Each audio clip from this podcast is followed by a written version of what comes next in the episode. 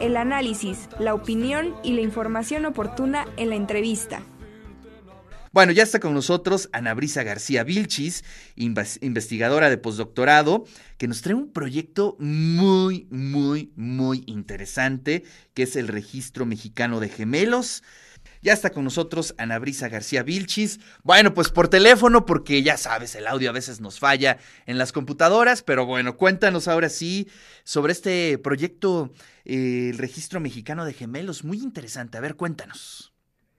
Muy bien, el Registro Mexicano de Gemelos eh, tiene como fin principal recolectar e integrar información de salud física y de salud mental y usando ciencia de datos, nosotros eh, es así como es posible que esta información eh, generarla eh, y tener conocimiento de la influencia que tienen los factores genéticos y ambientales en rasgos específicos que en este caso, bueno, que querramos nosotros estudiar. Oye, pero a ver, eh, digamos, estas son como las, digamos, las variantes que tú vas a poder, eh, digamos, investigar. Pero ya el, simple hecho de eh, hacer un registro es importantísimo. Este, entiendo que eso lo estás empezando a hacer o en qué etapa va. ¿Nos puedes platicar un poco acerca de eso? Sí, bueno, eh, para comenzar me gustaría eh, mencionar que hay muchos registros de gemelos en el mundo que tienen muchísimos años y bueno, eh, yo ahora me estoy presentando aquí a mostrarles este proyecto, pero este es un proyecto que está a cargo del doctor Sarael Alcauter, un doctor que está ahora mismo en Australia, que también está trabajando en el registro de Australia, que se llama Miguel Rentería, la doctora Alejandra Medina y la doctora Alejandra Ruiz. Este eh, proyecto, bueno, un poco eh, se, muy al caso al doctor Rentería, se le hizo muy eh, em, que, que tenía que haber uno aquí para, eh, pues, para tener este, estos beneficios que tienen estos estudios. Nosotros tenemos aproximadamente unos tres años eh, que, se ha echado a andar este, este registro y bueno, aproximadamente ahora tenemos eh, más o menos unos dos mil registros. aquí vienen algunas cosas porque algunas em, eh, bueno, el registro completo, a veces algunos gemelos no lo terminan y a veces esto nos puede dificultar un poco el, seguir analizando los datos y todas las variables que nosotros queremos estudiar eh, en este caso. Oye, y hasta el momento, ¿qué patrones, qué se puede decir de los gemelos en México, eh, cruzándolo un poco con sus intereses, con los principios que tú nos comentabas al inicio de esta charla? Bueno, eh, quisiera recalcar que hay dos tipos de gemelos, eh, los gemelos idénticos, estos eh, que comparten prácticamente el 100% de sus genes, pero también comparten el 100% de su ambiente. esto, pues desde el útero hasta cuando nacen, la crianza, las, las experiencias, y los gemelos fraternos, a los que nosotros comúnmente llamamos mellizos o cuates, estos comparten aproximadamente el 50% de su carga genética, que es más o menos la misma que nosotros compartiríamos con cualquier hermano, pero aquí ellos comparten el 100% también del ambiente.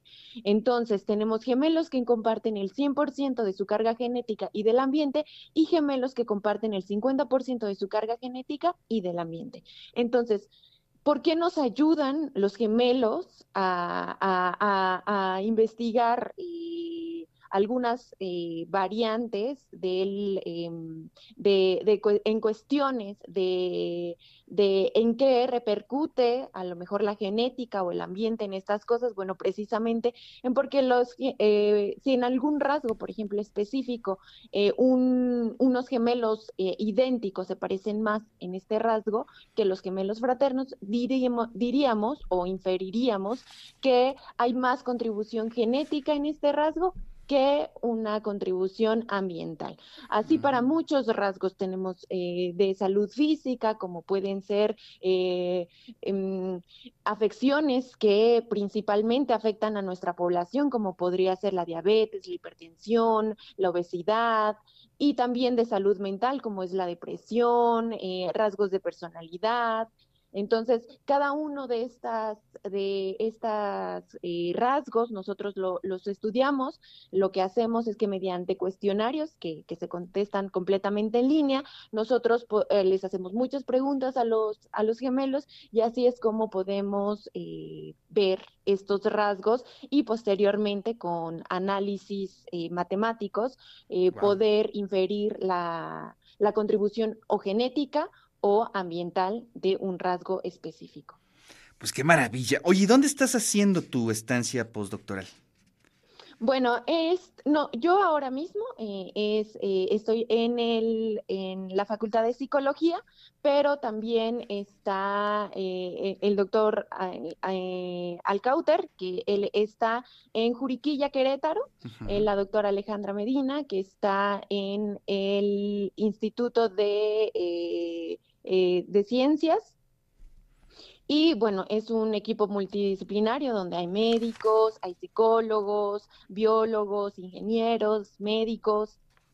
Entonces, eh, echamos mano de todo, de todo lo que podemos para, eh, pues, para hacer una gran investigación. Adicionalmente, me gustaría mencionar que además de estas em, estos estudios que estamos haciendo con, los cuestionarios que, que, contestan en línea, además se les está haciendo a los participantes eh, resonancias magnéticas.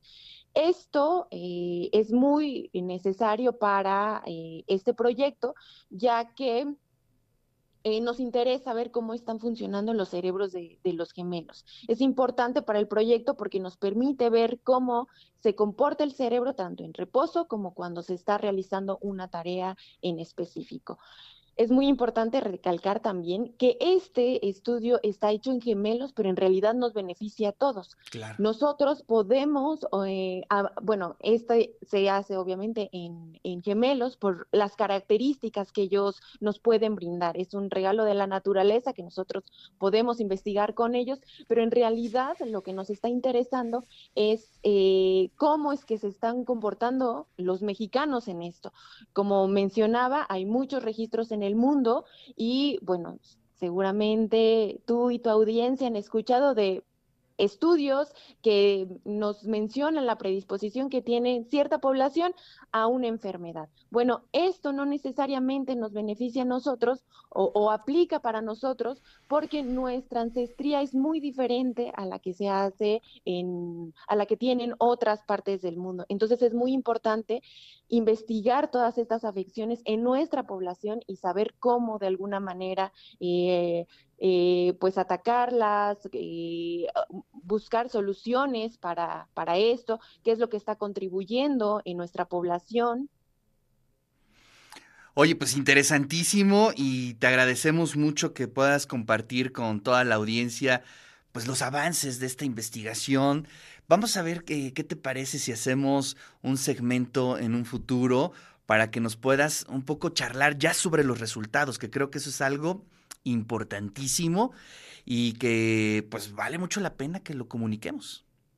Claro, no, nos encantaría y muchas gracias por, por permitirnos eh, comunicar esto a, tu audiencia. Es muy importante para nosotros que mucha gente se entere y que eh, pues pueda participar. Y claro, los resultados pues eh, ahora son preliminares porque pues estamos buscando, se necesitan miles de participantes para que nosotros podamos tener pues resultados confiables, pero pues ahora mismo estamos enviando, enviando a, a congresos internacionales pues nuestros resultados preliminares. Eh, ahora los vamos a enviar al, a la Sociedad de, Neurociencias. Entonces, si en un futuro nos, nos invitan, con mucho gusto, eh, estaremos mostrando estos, estos resultados. De maravilla. Pues te mando un abrazo, Ana Brisa, y estaremos ahí al pendiente. Gracias. Igualmente, hasta luego.